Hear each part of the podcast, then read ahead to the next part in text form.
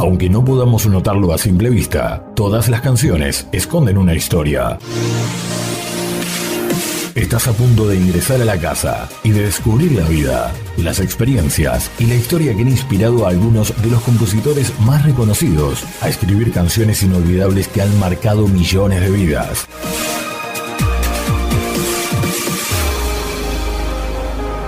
A partir de este momento, estás en backstage, detrás de la canción.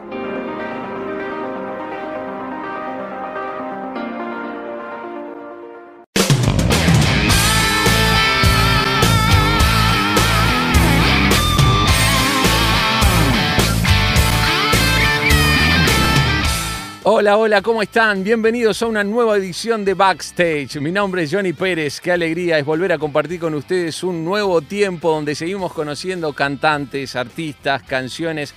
Gracias a todos los amigos que nos han seguido durante todo este año. Estamos en nuestros episodios finales. ¿Volveremos el próximo año? Bueno, solo Dios lo sabe. Lo importante es que estamos disfrutando de los últimos episodios de este año y hoy tengo el placer de presentar a una artista uruguaya ella tiene una gran trayectoria, a pesar de que es una persona muy joven, pero tiene sus inicios desde muy pequeña en la música. Vamos a conocer un poco su historia, cómo nació esa pasión por la música. También es compositora, eh, está lanzando sus, canciones en, el día de hoy. Eh, realmente Dios la está usando con un, con un mensaje muy interesante para las nuevas generaciones. Así que recibimos con mucha alegría en el programa de hoy a Belu Rodríguez Kuhn. Bienvenida, Belu. Hola.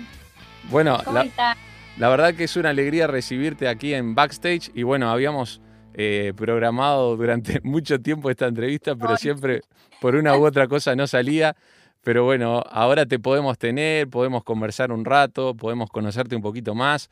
Y bueno, la idea es que podamos hablar un poco desde el principio, eh, comenzando en orden eh, como yo comentaba recién, vos tenés una trayectoria bastante larga ya en la música, a pesar de que sos muy joven. ¿Cuántos años tenés, Belu?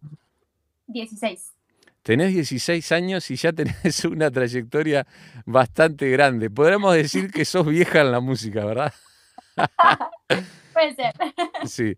Bueno, Belu, eh, comenzaste siendo muy chiquita y el primer recuerdo mediático que tenemos tuyo fue en un programa de televisión que se llamaba Masterclass Uruguay, Ahí participaste teniendo apenas 10 años, pero antes comenzó todo para vos en la música mucho antes, ¿no? ¿Cómo fue que arrancó todo? Bueno, en realidad yo estaba cantando en la iglesia y de la nada un amigo de mis papás le dijo, mira, hay un programa de televisión, quieren, están haciendo un casting y ¿por qué no notas a Belu? Y yo súper nerviosa dije, no, no, no quería, mis padres me convencieron, dije, bueno, vamos a probar. Fui, hicimos el casting, que no sé qué, y bueno, quedamos, entramos en el programa pero esa fue como la primera vez que me subía a cantar, ¿viste? A, que la gente me, escuchara y todo, o sea, tremenda vergüenza. Pero eso fue la primera vez. O sea que, o sea que podemos decir que todo comenzó eh, de una manera pública en ese casting, ¿no? En ese casting para, para el programa de televisión. Pero me imagino que en casa cantabas todo el día, ¿no? Obvio, pero yo era de esas ratoncitas que vos decías, deja de cantar porque aturdís, bueno, así, así, no paraba de cantar. Bueno, mis padres, por ejemplo, también, o sea, eh, todos estamos rodeados de un ambiente de, música, mis padres cantan, mis hermanos también, mis abuelos.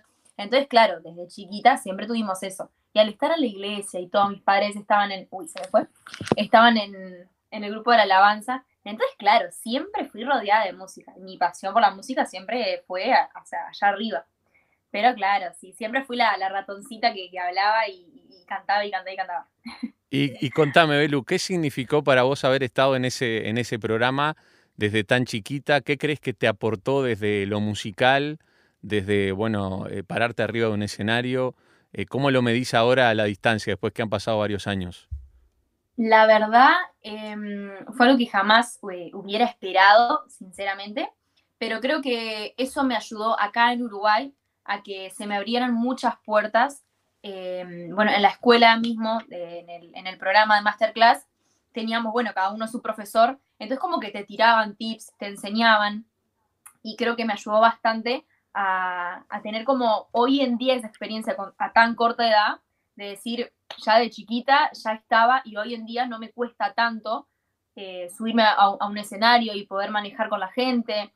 Entonces creo que fue como eso que, como es un empujoncito a, bueno, va a tener que hacer esto a partir de ahora. Y, y nada, pero en realidad divino. ¿Y eras, ¿Y eras plenamente consciente en ese momento de tu vida de lo que te estaba pasando? ¿Lo podías llegar a medir? Eras muy chiquita, pero igual me, tengo que hacerte esta pregunta. No, no, no, no, no, para nada, para nada, para nada. De hecho, yo soy una persona muy vergonzosa, eh, pero la gente a veces me mira y me dice, Chevelo, pero vos te subís al escenario y sos otra persona. Y claro, porque me siento cómoda, ¿entendés? Pero en realidad, si yo así rodeada de gente, soy muy vergonzosa, no hablo, no... Soy como muy tranquilita, ¿viste? Entonces, claro, o sea, desde esa primera vez que me subió en escenario, dije, fa, es mi lugar y nada, ahí. Pero nunca llegué a medir. O sea que vos, vos descubriste en cierta medida que habías nacido para eso cuando lo hiciste por primera vez ahí en ese programa de televisión. No, no sé si como que, ay, nací para esto, pero dije, me gusta y me siento cómoda eh, manejando así, o sea, eh, en un escenario, las canciones, y era como que, no sé, me, me, me, podía expresar mejor, ¿viste? Yo soy muy de trancarme, de que me tranco al hablar, entonces, claro, esos nervios de, que en el escenario no estaban. Y yo dije, qué raro esto. Y tal, hoy en día agradecida, ¿no? Por haber pasado todo esto. Qué bueno, Belu. ¿Y cómo definís tu momento en la actualidad? Eh, ¿Pasaste por, por, esa, eh, por ese aprendizaje? Eh, ahora vamos a hablar un poquito también de, tu familia, de cómo ha influenciado la, vida de tus padres, bueno, el entorno a, tu formación y a, y a tu propósito. Pero ¿cómo te sentís ahora? ¿Cómo se siente Belu ahora con los desafíos, con la música ahora en este momento de su vida, si tuvieras que definir esta, esta etapa que estás viviendo? Ahora estoy como en un tiempo de Belén, ser responsable con lo que Dios te puso.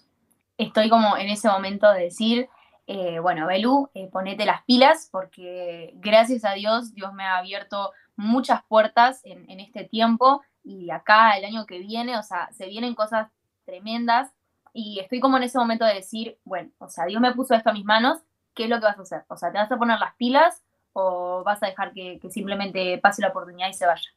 Y como que estoy en ese momento de, mi vida. Pero cuando vos hablas de ponerte las pilas, eh, me imagino que hablarás de, bueno, del trabajo, del estudio, de, la dedicación. Em, ¿Te referís a eso específicamente? ¿Sentís la presión de, la oportunidad que estás teniendo y que no la querés desaprovechar? ¿Por dónde va tu reflexión? Em, creo que es em, más que nada en trabajar en la música. Eh, muchos piensan que trabajar en la música es re fácil y me, pongo un micrófono y canto y tal. y realmente no es así. Eh, atrás de cada artista tenemos, por, por, decirlo así, ¿no? Hay un montón de cosas que tenés que hacer, un montón de trabajos, he tenido que estudiar em, eh, todo lo que es eh, lo del tema de las redes sociales, o sea, cómo hacer que la gente te mire más, o sea, aparte de mis estudios de la iglesia, tengo que trabajar en la música, eh, tenemos programas radiales, o sea, es como que estás todo el tiempo de entrevistas, a viajes, es como ponete las pilas porque realmente, o sea, es como una avalancha de cosas que se te tiran. Es hermoso, sí, la recontra disfrutás, pero es como un montón de, presión que te viene a veces. Eso justamente tocaste un tema que te iba a preguntar, ¿no? Eh, si, lo disfrutabas realmente, porque eh, en algún momento la presión se vuelve, se vuelve tan, tan aplastante, como decía vos, como esa avalancha, que uno corre el riesgo de, dejar de, disfrutarlo. ¿Te pasó eso en algún momento que, que, tuviste que decir, voy a parar un poco porque me estoy sintiendo muy, muy presionada por todo lo que está pasando? Sí, bueno, eso me pasó después de Masterclass.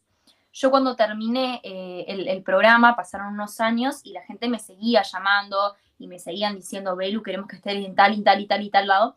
Y yo llegué a un punto en el que decía, o sea, no, a ver, soy red chiquita y había un montón de gente que tipo, que, que estaban como, no, sé muy bien cómo, cómo expresarlo, pero como que se te asomaban así, te decían, haceme esto, haceme esto, haceme esto, o quiero sacarme una foto contigo por esto. Y yo era tan chiquita que esas cosas tipo eran un montón, ¿entendés? Para ese momento.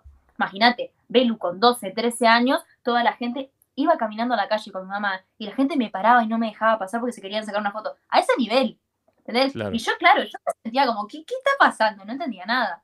Y en ese momento yo, no, hasta acá. Pero cuando empecé a entrar realmente en hacer música cristiana, en dedicarme a eh, totalmente y 100% a hacer y componer música para Dios, ese momento creo que cambió todo y lo ves de otra manera. Bien, eh, justamente antes de hacer la primera pausa te voy a dejar una pregunta planteada que tiene que ver con lo que acabas de mencionar. ¿Cuándo fue que te decidiste a hacer música cristiana? Porque eh, con el talento que tenés, seguramente en algún momento capaz que pensaste, no sé si no, nos lo responderás ahora, ¿qué tal si eh, me enfoco en hacer una carrera a nivel secular? Pero en algún momento seguramente tomaste la decisión, la iniciativa de decir, no, voy a usar mi talento para la gloria de Dios, para transmitir el mensaje de Jesús, para que la gente conozca a Jesús. ¿Cuándo fue que tomaste esa decisión? Vamos a hacer la primera pausa y seguimos conversando aquí en Backstage con Belu Rodríguez. Pausa y venimos.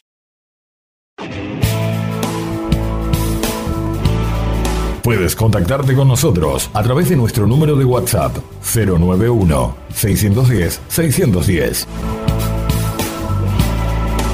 Si te comunicas desde fuera de Uruguay, hazlo al signo de más 598 91 610 610. Somos Backstage, detrás de la canción.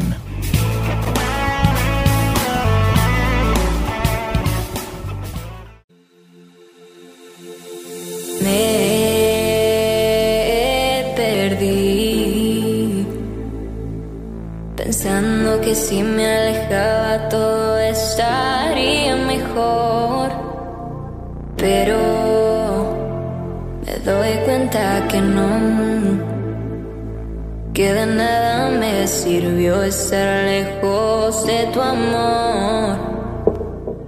Bueno, seguimos conversando con Belu Rodríguez aquí en Backstage, uno de los últimos episodios del año. Gracias a todos los que nos han eh, seguido durante este año, a todos los que han escrito, los que se han comunicado con nosotros. De hecho, les reitero que se pueden comunicar a través del 091-610-610 y si escriben desde fuera de Uruguay, signo de más 598-91-610-610. Belu, te había dejado una pregunta planteada que tiene que ver con tu decisión de hacer música para Jesús. ¿Cuándo fue que la tomaste? ¿Cómo fue que se produjo? Contame un poquito de eso. Bueno, después, claramente, de todo lo que pasó en Masterclass, pues te comento que fue algo bastante importante para mí. Me llegó eh, como una invitación de estar en uno de los, eh, como voz principal, en uno de los coros más famosos de acá, de, Uruguay. Y me, pusieron una canción de Michael Jackson. Y en ese momento, me acuerdo que yo estaba sentada con mamá, ya era más grandecita, creo que tenía como 14. Estaba sentada así con mamá. Mamá me dice, ¿qué vas a hacer, Belu? vas a hacer esta canción, vas a hacer que el mundo te reconozca por haber cantado una canción de Michael Jackson, capaz que nada que ver, o yo ahí tenía aparte una canción guardada de hace mucho tiempo, una de las primeras que saqué, llamada Tocando Fuerte, me dice, ¿qué vas a hacer, Beli? Y literalmente yo sentía como esa paz de Dios diciéndome, no tenés por qué, no tenés por qué porque tengo planes mejores para vos. Y le dije a, las personas que, que no, que muchas gracias, no, no, o sea, no, no quería que a mí me, me reconociera como Belu, que estuvo en Masterclass y luego estuvo cantando una canción de... O sea, ¿qué ganaba? Mi tarea en, en, el mundo, y eso lo, lo firman donde quieras, es eh, cantar para adorar a Dios. Y eso, o sea, no, no hay nada en contra de eso, ¿entendés? Entonces yo dije, no, no, no, no, no hay chance, no puedo, o sea, continuar con esto de ni de masterclass, ni de jugar a la cantante, eh, no, voy a hacer música cristiana para Dios y ahí enseguida saqué mi tema tocando fuerte y ahí empecé a sacar. O sea, como que nunca estuvo en juego tu propósito, pero en algún momento estabas llevando las dos cosas en paralelo, ¿no? Estabas con tu idea de la música cristiana y también por otro lado, eh, convengamos que era algo normal absolutamente, ¿no? O sea, habías tenido tu pasaje por un programa súper mediático en un canal muy visto aquí en Uruguay y tenías, como le puede pasar a cualquiera, ocurrir a cualquiera, ofrecimientos, posibilidades para cantar, pero tomaste, tomaste una decisión radical de inclinar totalmente la balanza para un lado. Cuando te escucho hablar me doy cuenta de que siempre tuviste, o sea, claro cuál era tu propósito, pero acá lo único que, dijiste fue, bueno, es tiempo de cortar con esta idea de tener eh, algún sueño por ahí, eh, no sé, me imagino algún sueño, de Disney, le llamo yo, este, Y, bueno, y, apostar a la, música cristiana. ¿Y sentiste dolor en algún momento por, esa pérdida? Porque uno cuando es ser, humano, por más que uno sepa cuál es su propósito, eh, vivimos en un mundo donde, donde los logros, donde la fama, donde el éxito se miden muy fuerte. ¿Sentiste en algún momento ¿Te dio como un pequeño dolor o, lo, asumiste con, naturalidad? Con, ¿Cómo fue ese proceso? Capaz que se puede contar algo. Sí, obvio.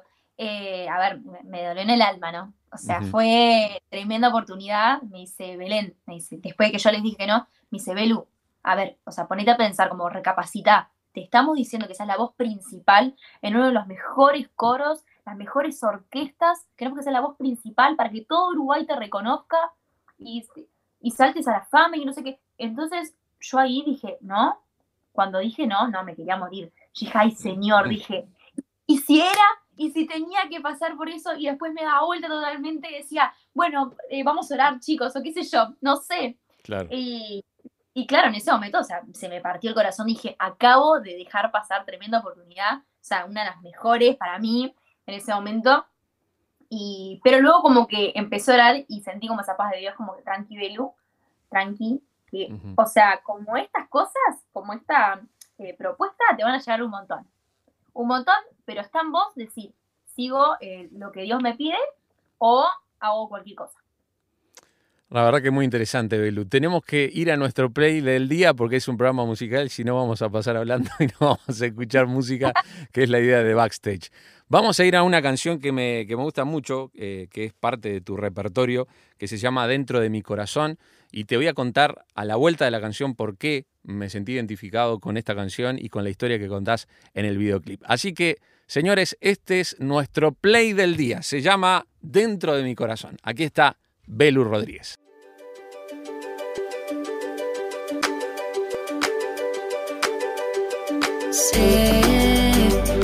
Muchos pretenden que sea vivir como otros ven, creer lo que todos quieren que crea y crear una falsa imagen de mí. Corrí a los brazos equivocados, salí y no miré dentro de mí.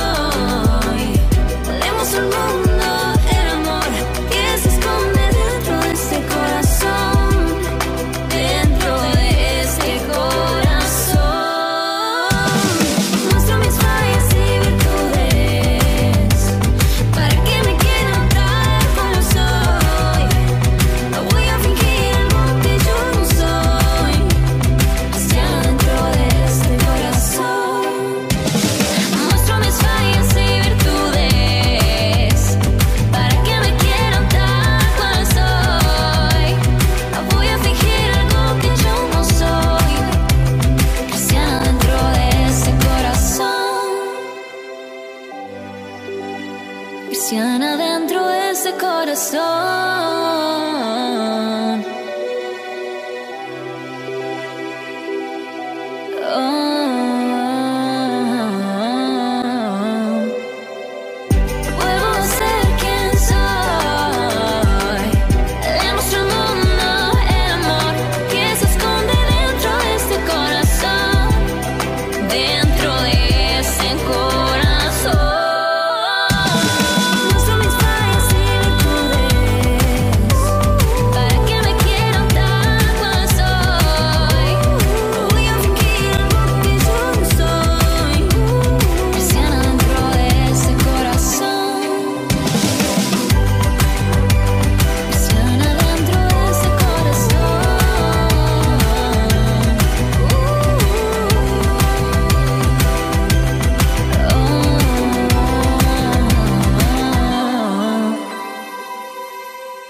Estamos escuchando Dentro de mi corazón de Belu, y te voy a contar, Belu, porque recién te lo, te lo prometí, por qué me gustó esta canción y también el- la historia que contás en el video. Cuando yo tenía unos, unos 13 años, aproximadamente estaba en el segundo año de liceo, y recuerdo que el profesor de geografía estaba haciendo una división de trabajos por sector, de industria, un montón de cosas, y eh, a cada uno le preguntaba en qué trabajaba su, su padre, ¿no? Y mi papá era pastor, entonces yo no quería que llegara a preguntarme a mí de qué trabajaba papá, Mi ¿Por papá qué? trabaja. Claro, porque en realidad eh, sabía que vivían, estaba en un contexto donde el ser cristiano o el ser hijo de pastor no era popular, no era, eh, Claro. no era algo valorado. Así que cuando llegó mi turno eh, y me preguntó, ¿en qué trabaja tu papá? Y yo le dije, mi papá es pastor evangélico. Y con mucha timidez y con mucha vergüenza, ¿no? A lo que el profesor eh, me miró y me dijo, eso no es ningún trabajo. Entonces imagínate lo que habrá sido para un, ahora un pibe de 13 años, que un profesor frente a toda la clase, un profesor, no, un- no un compañero, no un igual, alguien que está por encima de vos, que se supone que tiene un- una imagen referencial para tu vida, para tu contexto, te diga que ser pastor no es ningún trabajo.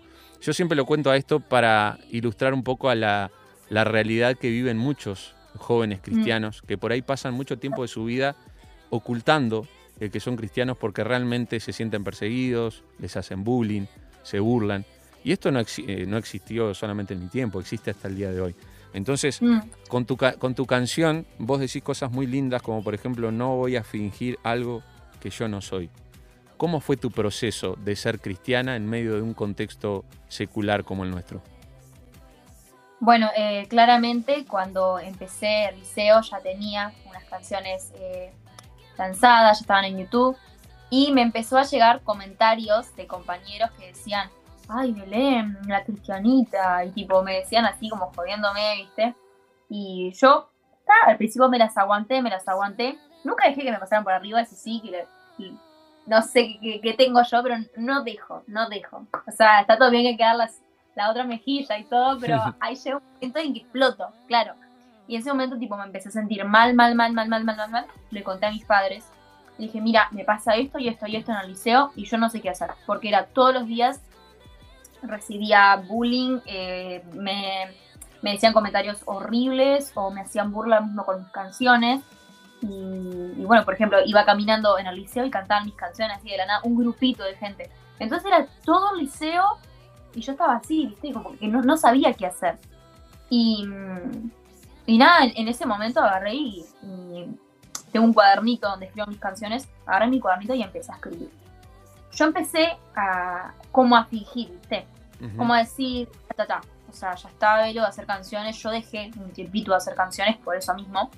Dejaba de hacer canciones, no subía muchos posts eh, cristianos en redes sociales, eh, como que lo tenía ahí, como que, ah, sí, canto, canto, pero tipo, no importa, ¿viste? Y, y me empecé a juntar con, con mis amigos, eh, empecé como a hacer la, la joda de ellos, ¿viste? Y allá sumale todo, ¿no? Em, pero llegó un momento donde me empecé a sentir tan mal, tan mal, tan mal. Y yo llegaba hacia la iglesia y yo decía, pa, Señor, o sea, ¿qué, hago? O sea, ¿cómo, ¿cómo puedo hacer para dejar de tener que fingir algo, algo que no soy? O sea, yo vengo acá, a mi casa, estoy en la iglesia, o sea, no quiero ser una persona de doble cara, ¿entendés? Y, nada, hablando con mis papás y todo, me dijeron, ya está, Belu. O sea, si se burlan, gente como ellos van a haber un montón, se van a burlar un montón, que se sigan burlando nomás. Entonces empecé a aplicar la, eh, la que si se ríen, yo me río con ellos. Como, ah, las canciones de Belu, ah, sí, mis canciones, no sé qué. Y empecé como a, a tomarles el pelo, ¿viste? Y no les dar más corte hasta que dejaron de hacer eso. Pero fue como, a ver, Belu, ¿qué, qué, qué estás haciendo? ¿Qué está pasando? Entonces dije, bueno, voy a hacer esta canción, yo voy a dejar de, de, de- de tomarme el pelo a mí misma y, y listo. O sea, a ver, soy cristiana, que lo sepa todo el mundo, ya está, o sea, no tengo de qué avergonzarme. Creo que todos Sí, caemos en esa, en esa idea de, de querer ser aceptado por el grupo, ¿no? Todos los seres humanos buscamos aceptación, buscamos eh, el, el like de la gente.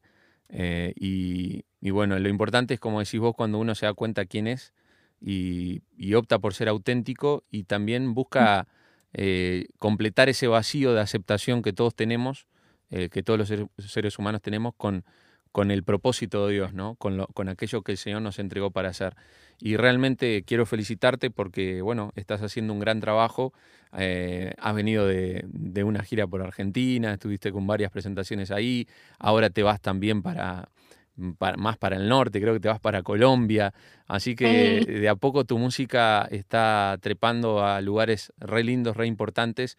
Y, bueno, y, y lo importante también, valga la redundancia, es que tu corazón siga siendo así como el de una niña, que le crea al Señor, que, que es humilde ante los grandes desafíos que puede tener o ante las grandes oportunidades y que, bueno, y que sabe que todo lo que viene, viene, viene de Él. Me imagino que tu casa, tu familia, tus, tus padres son muy, muy importantes para, para ayudarte. De hecho, tu mamá canta contigo también, la he visto. Sí. eh, y, y deben ser un, un sostén importante en tu vida, ¿no?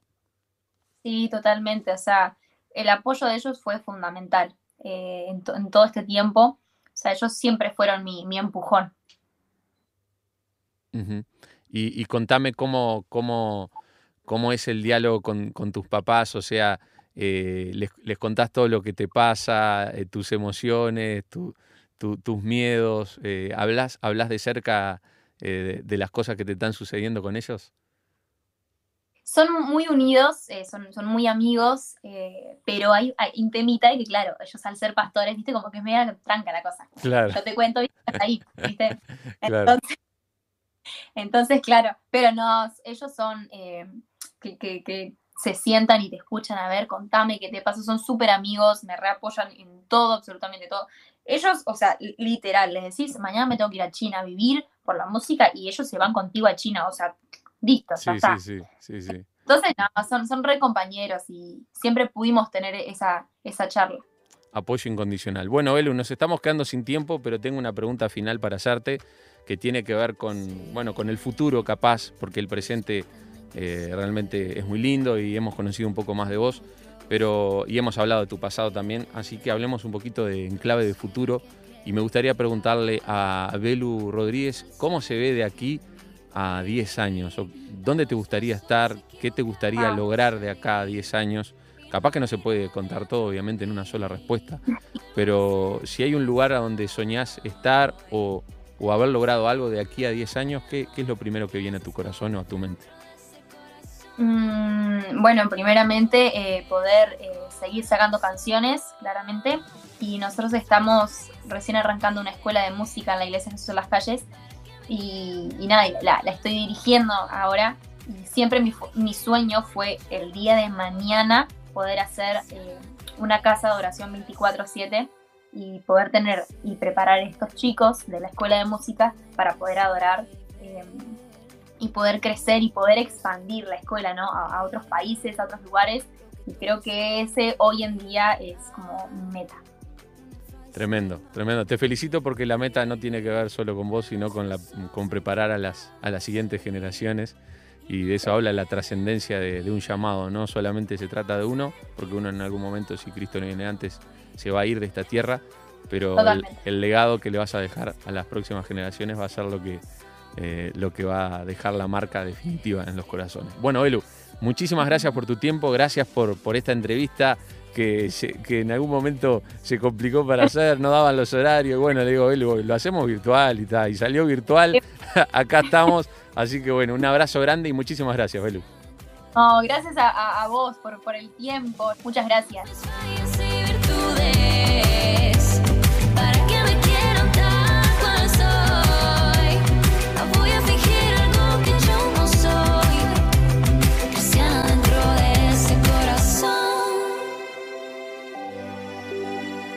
Esto fue Backstage, detrás de la canción, una producción de Radio Transmundial, Uruguay. Idea, conducción y edición, Johnny Pérez. Artística y voz en off, Ever Espinosa.